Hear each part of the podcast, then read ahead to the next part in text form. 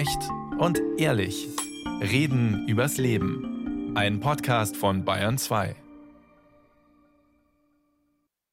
Frau Hierhager, als wir vor etwa einem Jahr über dieses Thema schon mal gesprochen haben, habe ich Sie gefragt, wie gut auf einer Skala von 1 bis 10 sich Ihr Sohn an seiner Schule aufgehoben fühlt. Sie sagten damals 7 bis 8. Inzwischen hat er die Schule gewechselt. Was sagen Sie heute? Mhm, aktuell würde ich sagen 9. Oh, sehr ja. schön. Wir werden noch gleich mal drauf zu sprechen kommen, warum. Herr Weyer, Ihre persönliche Einschätzung, wo stehen wir denn in Bayern in Sachen Inklusion insgesamt, wenn wir jenseits der Schule auch auf Arbeitsmarkt und Gesellschaft schauen, auf einer Skala von 1 bis 10? Ja, auf einer Skala von 1 bis 10 würde ich sagen, wir sind schon weit über der 5. Ähm, wir sind in Bayern schon relativ weit, ähm, gerade jetzt auch über die einheitlichen Ansprechstellen für Arbeitgeber nochmal ähm, hier die Arbeitgeber in den Fokus zu rücken, die Inklusion mehr in den Fokus zu rücken und mehr dafür zu sorgen, dass eine Umgebung geschaffen wird, wo Menschen mit Behinderung sich gut zurechtfinden. Aber eine 5 heißt, da ist noch viel Luft nach oben. Frau Rehle, was sagen Sie? Wo stehen wir in Bayern in Sachen Inklusion? Ah, ich kann mich ja ganz schlecht festlegen. Ich kenne Forsa-Umfrage vom November 2020, die kommt zu dem Ergebnis, Inklusion stockt. Und zwar ist eine große Diskrepanz zwischen den Sonntagsreden der Politik und den aktuellen Ressourcen. So ganz persönlich kann ich sagen, aus meiner Erfahrung, es gibt äh, Schulen mit ganz ausgezeichnetem inklusiven Profil, zum Beispiel die kleine Grundschule in Oberaudorf oder in München dieses Derksen-Institut, ein privates Gymnasium. Einzelne Schulen entwickeln inklusive Profile. Auf der anderen Seite höre ich dann wieder, dass in einer Augsburger ersten Klasse mit 27 Schülern ein autistisches Kind einzelintegriert ist. Und das widerspricht natürlich jedem inklusiven Gedanken. Inklusion in Bildung und Ausbildung. Wie weit ist unser Land schon? Fragen wir heute. Mein Name ist Klaus Schneider und aus Augsburg ist uns Dr. Cornelia Rehle zugeschaltet. Sie hat als Dozentin an der Uni Augsburg gearbeitet mit Schwerpunkt Inklusion in der Grundschule und hat vor zwei Jahren ein Buch veröffentlicht, in dem sie und ihre Mitautorinnen zehn Lebenswege von Menschen mit einer geistigen Behinderung nachzeichnet, bis hin ins Erwachsenenalter. Inklusion am seidenen Faden lautet der Titel. Grüße Sie, Frau Rehle. Ja, guten Tag. Und Irmi Hierhager ist hier im Studio in München, Mutter von zwei Kindern. Einer davon ist Moritz, der Trisomie 21 hat und jetzt in die fünfte Klasse einer Mittelschule geht. Sie engagiert sich sich im Verein Eine Schule für alle und sie hat die Elterninitiative FINI, das ist die Freisinger Initiative für Inklusion, gegründet. Hallo, Frau Hierhager. Hallo. Außerdem begrüße ich Timo Weyer im Studio. Er ist Berater bei den einheitlichen Ansprechstellen für Arbeitgeber in Bayern. Das ist eine Einrichtung, die noch relativ neu ist, aber wir kommen da noch drauf zu sprechen. Grüße Sie, Herr Weyer. Hallo. Frau Rehle, was genau meinen wir eigentlich, wenn wir von Inklusion reden?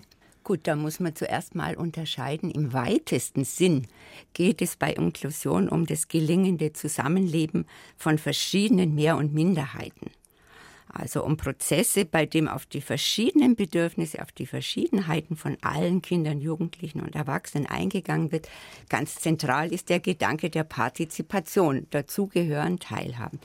Jetzt im engeren Sinn, ich denke, das ist das Thema von heute auch, richtet sich der Blick auf Menschen mit Beeinträchtigung. Ganz wichtig, wenn man versucht, inklusiv zu denken, ist es, den Fokus auf die großen Gemeinsamkeiten der Menschen zu richten. Es klingt vielleicht ein bisschen komisch, weil es ja um Diversität geht, aber im Grunde ist der Lösungsansatz besteht in den großen Gemeinsamkeiten wie Menschenwürde, das Selbstverständnis der Zugehörigkeit zu einer Gruppe, die ich möglichst selbst wählen kann, das Bedürfnis nach Verantwortung, nach Kompetenz erleben, nach Geborgenheit, Anerkennung, nach Kommunikation und so weiter, wo wir uns also alle gleichermaßen wiederfinden. Und das gilt eben auch natürlich selbstverständlich für Menschen mit irgendeiner Beeinträchtigung. Mhm, und das gilt für alle Lebensbereiche. Aber fangen wir mal mhm. bei der Schule an. Da ähm, gab es ja schon 2003 den Begriff der Integration, der im, bei EUG festgehalten war. 2009 in Deutschland dann die UN-Behindertenrechtskonvention, nach der es also auch klar geregelt ist, dass also Inklusion gelebt werden muss und auch an Schulen. Jetzt frage ich die Frau Herhager, wie leicht oder schwer war es denn für Sie, den Moritz in einer Mittelschule unterzukriegen? Mhm. Die Situation in Bayern ist super schwierig und es ist eigentlich desolat. Wir hatten das Glück und das ist einfach nur ein Glück, äh, dass die Mittelschule bei uns im Sozialraum am Wohnort den Moritz aufnahm. Es ist nicht selbstverständlich und wir als Eltern müssen da immer noch ganz, ganz viel kämpfen und uns informieren und Fachkräfte werden oder Fachwissen akquirieren, ähm, um so inklusive Wege möglich zu machen. Aber es ist doch eigentlich gesetzlich geregelt, ja. dass Sie das problemlos machen könnten, sollten. Theoretisch, aber wer als Eltern wo einklagen oder eine Schule dazu verpflichten ist. Inklusion kann nur miteinander gehen. Es müssen alle zusammen es wollen. Inklusion ist für mich Prozess oder Haltung. Und wenn Lehrer oder Schulen oder das System schon sagt, also schon, aber vielleicht du jetzt genau nicht, dann schickt man vielleicht sein Kind auch nicht so gern hin. Jetzt haben Sie gesagt, es war Glück, dass das mhm. funktioniert hat. Frau Rehle, ich glaube, Sie kennen hm. Menschen, die sehr dafür kämpfen, ähm, dass ihre Kinder an eine Regelschule kommen. Und wie viel Glück ist da dabei Ihrer Erfahrung nach? Also schon ganz gehörige Portion Glück. Es war immer wichtig, wir haben ja zehn Familien über zehn Jahre begleitet, wichtig, dass die Familien selber sehr stark waren, dass die sich gut aufgestellt haben, dass die Macht und Einfluss genutzt haben. Unsere Familien waren alle auch mhm.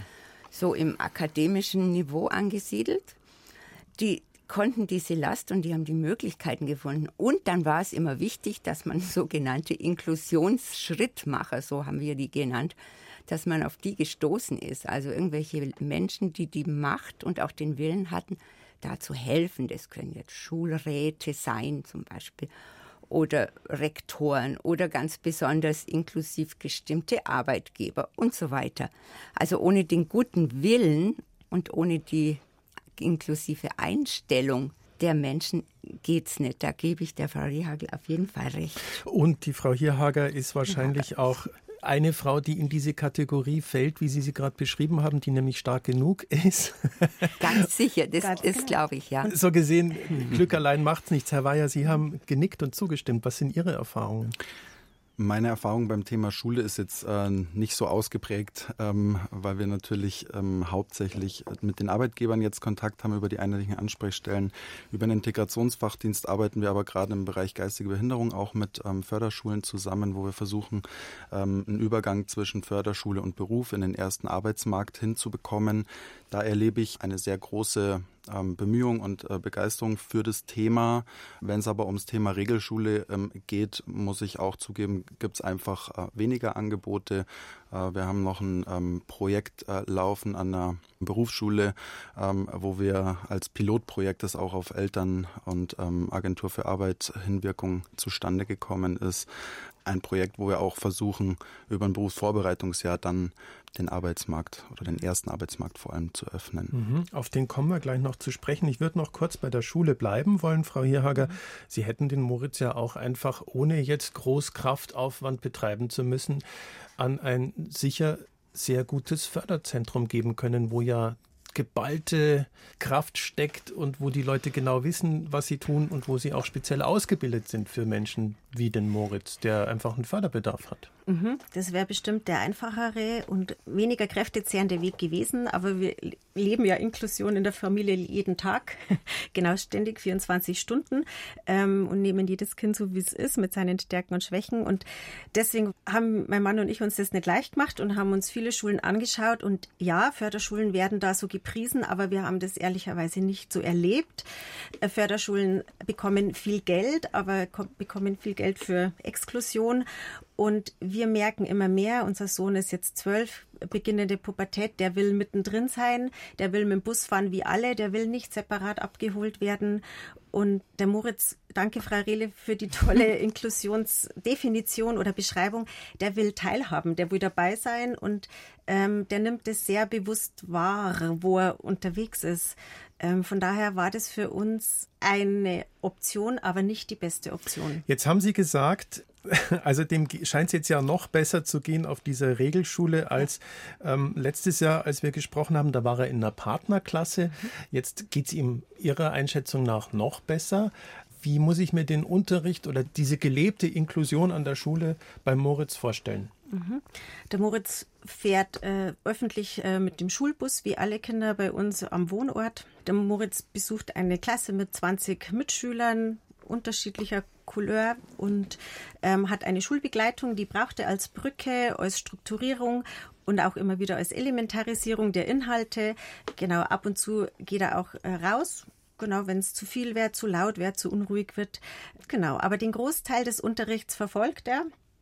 Manchmal malend, manchmal zuhörend, äh, manchmal mehr und weniger aktiv. Alle Lerninhalte, die ihn ansprechen, die er aufnehmen kann, nimmt er auf.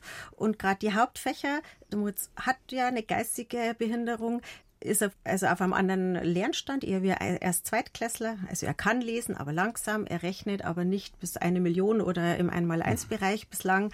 Genau, da macht er Sachen mit, die gehen und sonst arbeitet er äh, parallel was. Er schreibt jede Probe mit, vereinfacht, aber er hat genauso eine Anstrengung zu erbringen, wie alle Mitschüler, fühlt sich vor allem sehr zugehörig dieser Schule, dieser Klasse und was braucht es dafür für einen Mehraufwand im Vergleich zu einer Schulklasse, wo jetzt kein Kind mit Trisomie 21 drin sitzt oder einer anderen geistigen oder wie auch mhm. immer gearteten mhm. Behinderung? Eigentlich braucht es weniger Mehraufwand oder wir bekommen aktuell weniger Mehraufwand wie an einer Förderschule. Es braucht eine Schulbegleitung, im besten Fall so ein Lottogewinn wie der Moritz jetzt an der Seite hat, die das sehr, sehr, sehr gut macht. Das sind ja meistens oder oftmals Laienkräfte.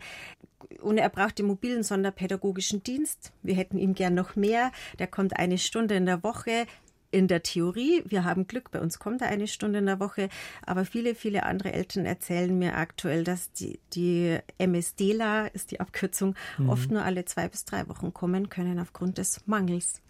Herr Weyer, irgendwann ist die Schule zu Ende und dann kommt natürlich der Moment, wo sich viele Eltern, aber auch eben natürlich vor allem die Menschen, die es angeht, die mit der Schule fertig sind, fragen so, was mache ich jetzt? Das stellt sich jeder erstmal, aber für Menschen mit Behinderung ist es wahrscheinlich nicht so leicht, auf den ersten Arbeitsmarkt zu kommen. Deswegen gibt es sie. Frage, was sind denn die einheitlichen Ansprechstellen für Arbeitgeber, kurz EEA? EAA ist die Abkürzung. E, Entschuldigung. Genau, für einheitliche Ansprechstellen für Arbeitgeber. Wir beraten Arbeitgebende zum äh, Thema Einstellung, Ausbildung und Beschäftigung von Menschen mit Behinderungen im Arbeitsleben. Man hat einfach festgestellt, dass äh, die Arbeitgeber hier auch noch einen großen Bedarf haben, sensibilisiert zu werden, Bescheid zu wissen, wo finde ich welche Leistung in welcher Situation. Ähm, wenn ich jemanden einstellen möchte, gibt es Fördermittel, die eingesetzt werden können. Äh, genauso aber auch, wenn jemand in Ausbildung geht, ähm, mit den entsprechenden Leistungsträgern wie der Agentur für Arbeit, die dann in Frage kommen, damit jemand gut beschäftigt werden kann. Aber auch dann, wenn jemand im Arbeitsleben ist, ist natürlich immer wieder so, dass Arbeitgeber Fragen haben und ähm, nicht weiter wissen und deswegen dann eine einheitliche Ansprechstelle bekommen sollen, sollten. Das war die Idee, die jetzt 2022 ins Leben gerufen wurde als einheitliche Ansprechstelle für Arbeitgeber. Die könnten sich aber doch auch einfach machen und sagen, solche Leute, es ist schön, wenn ihr euch darum kümmert, aber ich mache es nicht. Ich stelle so jemanden nicht ein. Ja, das ist auch ähm, leider noch Usus in vielen Firmen. Äh, gerade wenn es jetzt in, in, Richtung geistige Behinderung geht, ist da natürlich ähm, das Ganze auch nicht so einfach. Es sind dann oft oder meistens keine äh, regulären Ausbildungen möglich, sondern man versucht zum Beispiel über die unterstützte Beschäftigung in den ersten Arbeitsmarkt zu kommen. Und da kann es ein Anreiz für einen Arbeitgeber sein, zu sagen, wir machen jetzt erstmal über eine Praktikumsschiene eine Qualifizierung. Das heißt, wir gehen in Langzeitpraktikum, schauen, dass über das Langzeitpraktikum gelernt wird und der Arbeitgeber sich von der Leistung des ähm, schwerbehinderten Menschen überzeugen kann und dann kann es trotzdem zu einer Einstellung kommen. Also Sie nehmen schon die Leute ein bisschen an der Hand und sagen, so jetzt probieren wir das mal, Sie haben auch was davon und dann reden wir weiter, genau. wenn Sie konkrete Erfahrungen haben.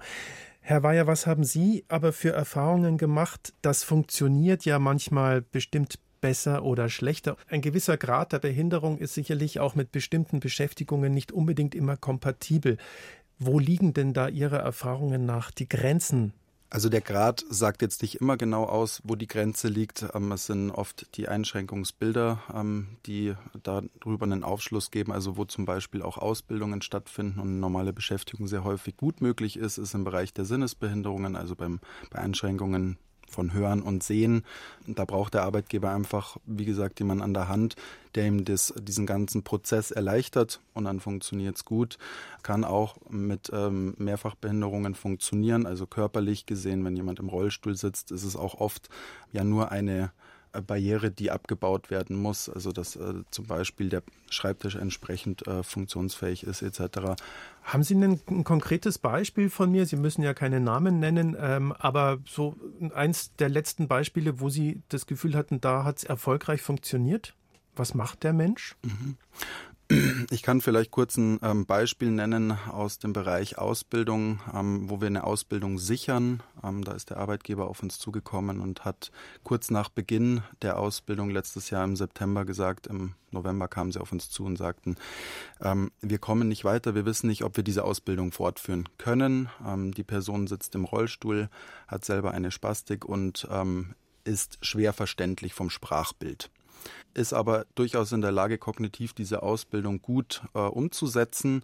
Äh, der Arbeitgeber war wirklich an dem Punkt und hat gesagt, wir müssen jetzt zum Ende dieser Probezeit, die es am Anfang von der Ausbildung auch gibt, das Ganze beenden. Wir wissen nicht weiter, wir sind wirklich am Rande dessen, was möglich ist. Es gab kommunikative Schwierigkeiten zwischen dem Auszubildenden und der Abteilung. Ähm, die Leistung hat nicht ganz so hingehauen, wie man sich das vorgestellt hat. Und der Erfolg war letztendlich eigentlich, dass in dem Moment, wo wir dazugekommen sind als einheitliche Ansprechstelle, der Arbeitgeber nochmal Mut gefasst hat und gesagt hat, okay, wir probieren das jetzt. Wir verstehen jetzt, da ist jemand, der nimmt uns an die Hand und kann uns jeden einzelnen Schritt unterstützen, sodass wir das hinbekommen. Und die Ausbildung existiert weiter heute und der Mensch mit Behinderung ähm, kann seine Ausbildung fortsetzen und ich fungiere hier einfach als Schnittstelle zwischen den einzelnen Ausbildungsabteilungen. Ja, der wechselt innerhalb der Ausbildung immer wieder die Abteilungen und, und äh, erkläre, was wichtig ist. Und, und wenn Sie sagen Ausbildung, ist es eine Ausbildung im ganz klassischen Sinne, wo man, wo am Ende dann auch ein Titel, eine Art, äh, ja, also jetzt nicht ein Diplom, aber sozusagen ein Titel steht und man damit auch weitermachen kann? Ja, Richtig, also in dem Fall ist es tatsächlich eine ganz reguläre Ausbildung als Kaufmann für Bürokommunikation. Wenn ich jetzt den Begriff Inklusion nochmal nehme, dann heißt das aber, dass da wirklich auch in den Köpfen von Arbeitgeberinnen und Arbeitgebern noch einiges passieren muss, ja. dass es eben nicht jemand braucht wie Sie, der nochmal da dazwischen funkt. So toll das natürlich ist, dass es ja. Sie da in, in der Funktion gibt. Es ist auch wahnsinnig wichtig, dass diese Sensibilisierung immer fortläuft. Also dass zum einen Werbung, ich nenne es jetzt einfach ganz offen, Werbung gemacht wird für so eine Stelle wie die einheitlichen Ansprechstellen.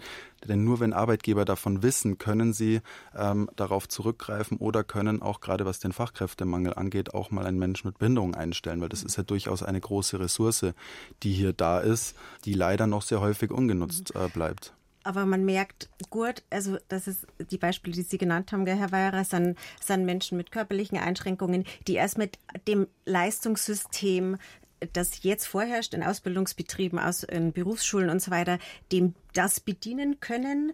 Äh, man merkt auch, dass viel Unerfahrenheit, Unwissenheit und Berührungsängste vorhanden sind. Und ich glaube ganz fest, nur wenn unsere Kinder gemeinsam in die Schule gehen, inklusiv in die Schule gehen, mit den Brücken, sie jetzt im Ausbildungsberufsbereich, Schulbegleitungen, Fachkräfte an den Schulen, interdisziplinäre Teams, auch das Geld an den Schulen und nicht nur, mhm. äh, nur fokussiert auf die Förderschulen, sondern Inklusion kostet überall Geld und auch nicht Unmengen, weil es würde uns zugutekommen. Ich glaube, nur dann können unsere Kinder auch mit kognitiver Einschränkung sich einbringen mit ihren Stärken. Ich denke mir, wenn ich den Moritz heute anschaue, wenn sich der in zehn Jahren im Bauhof bewirbt, weil er sehr gut ist im handwerklichen Arbeiten, dann hat vielleicht ähm, der Bauhofschef war mit Moritz vielleicht jetzt in der fünften, sechsten Klasse in der Schule und hat schon Idee und denkt sich, ah ja, den kenne ich ja schon von der Schule, der kann das und das kann er nicht und das kann ich mir gut vorstellen. Aber solange gerade Kinder mit kognitiven Einschränkungen selektiv an der Förderschule sind und da von morgens bis abends weit gefahren werden, können wir Berührungsängste oder Erfahrungsbereiche nicht anbieten, nur wir als Familie. Und das übersteigt unsere Kraft als Familie. Ich kann da der Frau Hirhage eigentlich wirklich nur zustimmen. Wir haben ja zehn äh, Jugendliche immer wieder befragt, mhm. wie es ihnen geht und ihre Einstellung für die Zukunft, für den Beruf was wir gesehen haben, die strotzen vor Optimismus, jetzt wohl auch in einer realistischen Selbsteinschätzung, aber die haben eigene Ziele, die haben eine, entwickeln eine Zielstrebigkeit, die haben äh, ganz viel geistige und körperliche Energie und auch das Gefühl, eine Bestimmung zu haben. Die wollen was tun, die wollen arbeiten, die wollen Anerkennung. Können Sie ein Beispiel rausgreifen, Frau Rille, von diesen ja. zehn Menschen ja, und uns ein bisschen durch die Biografie führen? Ja gut, also da fällt mir der Jakob ein. Das ist tatsächlich der Klarname, den ich verwenden darf. Jakob hat sich immer schon für Züge und Bahnstrecken interessiert und der kann die aktuellen Zugfahrpläne der Region auswendig. Er fährt wahnsinnig gern selber mit dem Zug überall hin und er möchte Zugbegleiterhelfer werden, seit Jahren.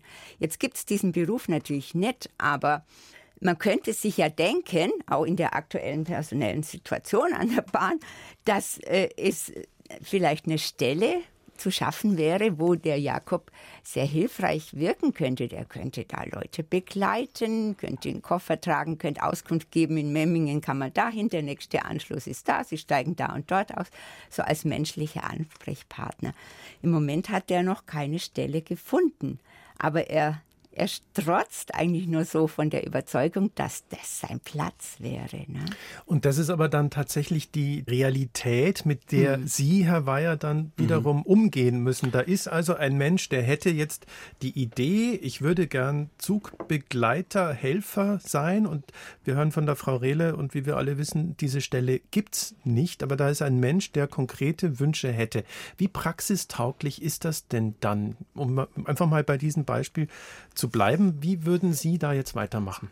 Das kommt jetzt darauf an, wenn äh, da zum Beispiel an, ich sage jetzt mal, die Bahn herangetreten wird ähm, und äh, gesagt wird, die Bahn könnte sich ja mal bei uns melden. Wir können mit der Bahn zusammen überlegen, ist es möglich, äh, den auf dieser Stelle eventuell einzusetzen. Man muss natürlich jeden Fall sehr individuell anschauen. Ja, was ist die Voraussetzung? Ist die Person ähm, ist der eine Werkstattfähigkeit zugesprochen oder nicht? Ähm, es sind immer verschiedene Leistungen möglich, je nachdem, in welcher Situation man sich hier befindet. Und der Weg kann durchaus so sein, dass Sie an den Arbeitgeber ähm, herantreten oder schon herangetreten sind, einfach sagen, es gibt hier die einheitliche Ansprechstelle und da könnte sich der Arbeitgeber mal melden. Und wir können dann wirklich diesen kompletten Prozess überlegen. Von ähm, was ist möglich, was ist nicht möglich ähm, bei dieser Tätigkeit bis zur Umsetzung. Ähm, das ist der Grundgedanke, wenn wir so eine Einstellungsbegleitung durchführen. Frau Hierhager, hat der Moritz schon konkrete Pläne, wie es weitergehen soll? Oder Sie vielleicht für ihn? Beide den nicht. Bauhof angesprochen. ja, es ist ja genau. auch noch mhm. Zeit, aber, ja. ähm, aber irgendwann kommt dieser Moment. Mhm. Fürchten mhm. Sie den schon? Ja, ich denke da schon immer wieder drüber nach, weil wir ja mit anderen Kindern im gleichen Alter zu tun haben, die diese Gymnasium, Realschule, Mittelschule mit Schulabschlüssen ähm, ja, kennt. Und ich könnte mir den Moritz gut in der Landwirtschaft vorstellen, weil der strukturierte Arbeitsläufe, Abläufe, die gleich bleiben, gut äh, schaffen kann, weil er körperlich, sportlich fit ist, ähm, genau, weil er Sprache hat. Da würde ich den Moritz sehen. Aber auch im, ich sage jetzt mal, im gemischten Miteinander. In, genau, also ich sehe den Moritz aktuell nicht in einer beschützten Einrichtung. Mhm. Muss, genau wir schreiben uns ja gern diesen Begriff Inklusion auf die Fahnen. Also wenn ich sage wir, meine ich damit äh, wir zum Beispiel Firmen oder ähm, auch Veranstaltungen. Und das ist ja auch etwas, was schmückt, ähm, weil wir Diversität leben und so weiter. Aber wenn dann die Realität kommt, schaut es eben oft, wie wir gerade schon gehört haben, doch ein bisschen anders aus. Leben wir Inklusion tatsächlich einfach noch viel zu wenig? Was bräuchte es dafür, um das konkreter zu machen? Das ist jetzt eine philosophische Frage, aber ja. ich habe ja hier lauter Philosophen sitzen. ja, da äh, würde ich gleich gern äh, drauf eingehen. Wir können Inklusion leben. Wichtig ist aber, dass sich in den Köpfen was verändert. Und das muss schon sehr viel früher anfangen, als erst, wenn jemand ins Berufsleben einsteigt oder in der Schule schon ist ähm, mit Behinderung, sondern viel früher. Es ist wichtig, dass ähm, alle Kinder in der Gesellschaft auch erleben. Es gibt äh, Menschen, die haben andere ähm, Lebensumstände, die haben andere Anforderungen, ähm, die schauen anders aus vielleicht, ähm, die verhalten sich vielleicht auch mal anders. Das ist ganz wichtig, meiner Meinung nach, dass das ganz früh in unserem Schulsystem schon eingebläut wird und dann natürlich auch immer wieder Punkte in unserer Gesellschaft gibt, wo Inklusion ja als Beispiel auch dargestellt wird, damit man versteht, ah okay, ein Mensch mit Behinderung oder Schwerbehinderung, der Begriff ist ja auch nicht so toll, kann tatsächlich was leisten und kann uns einen wertvollen Beitrag leisten, der kann ein Gewinn fürs Team sein, der kann eine gewinnbringende Arbeit ähm, hier bringen und da ist wirklich diese, ja, diese Grundeinstellung entscheidend. Mhm. Und ich glaube, also wir brauchen Inklusion für unser demokratisches Leben hier in Bayern und in Deutschland. Ich glaube, im Miteinander ist Inklusion in Diskussion und im Machen und im Tun, und es geht ja auch nur im Machen und Tun, in den Systemen und Strukturen ist, gibt es keine Inklusion. Also in der Schule gibt es für mich vom System her noch keine Inklusion, muss ich ganz klar so sagen. Ich habe jetzt im Vorfeld auf dieses Interview, auf den Talk, äh, andere Eltern noch gefragt, was ich erzählen soll. Es war klar, ich soll ganz schnell reden. genau, aber es gibt, also wir sind noch nicht so weit. Und solange Bayern, die Regierungsparteien sich dieses selektive Schulsystem immer noch auf den Rücken schnallen und sagen, das ist gut so, wie es ist, werden wir inklusiv in Minischritten weitergehen. Ich sage immer, bitte schaut's nach Finnland, schaut's nach Neuseeland, nach Südtirol. So muss es gehen. Und da müssen wir mutiger werden, aber solange es so bleibt. Frau Rille, wie sehen Sie das? Auf jeden Fall. Inklusion ist eine gesamtgesellschaftliche Aufgabe. Und das heißt, es steht auf verschiedenen Säulen. Also das eine haben wir jetzt immer gesehen, die inklusive Einstellung. Es ist einfach selbstverständlich, dass Menschen, die anders sind, dazugehören. Ja, weil das eine Notwendigkeit ist. Das zweite, dass es inklusive Strukturen äh, geben muss, jetzt von der Politik gewollt, von den Gemeinden unterstützt und auch von den Ressourcen her so gewollt. Und das dritte sind inklusive Praktiken, dass man lernt, was, wie kann man helfen, was kann man machen, welche Hilfsmittel braucht es, welche Übergangsprogramme oder was auch immer. Also wie lasse ich es ganz praktisch anlaufen. Es ist schon sehr, sehr lange ein Thema, diese Inklusion, aber wie mir scheint, stehen wir immer noch relativ am Anfang. Aber wir bleiben dran. Ich sage jetzt ganz herzlichen Dank an Dr. Cornelia Rehle, sehr an gern. Ermi Hierhager und an Timo Weyer. Vielen Dank für Ihre Zeit. Schön, dass Sie da waren. Danke. Dankeschön. Danke auch.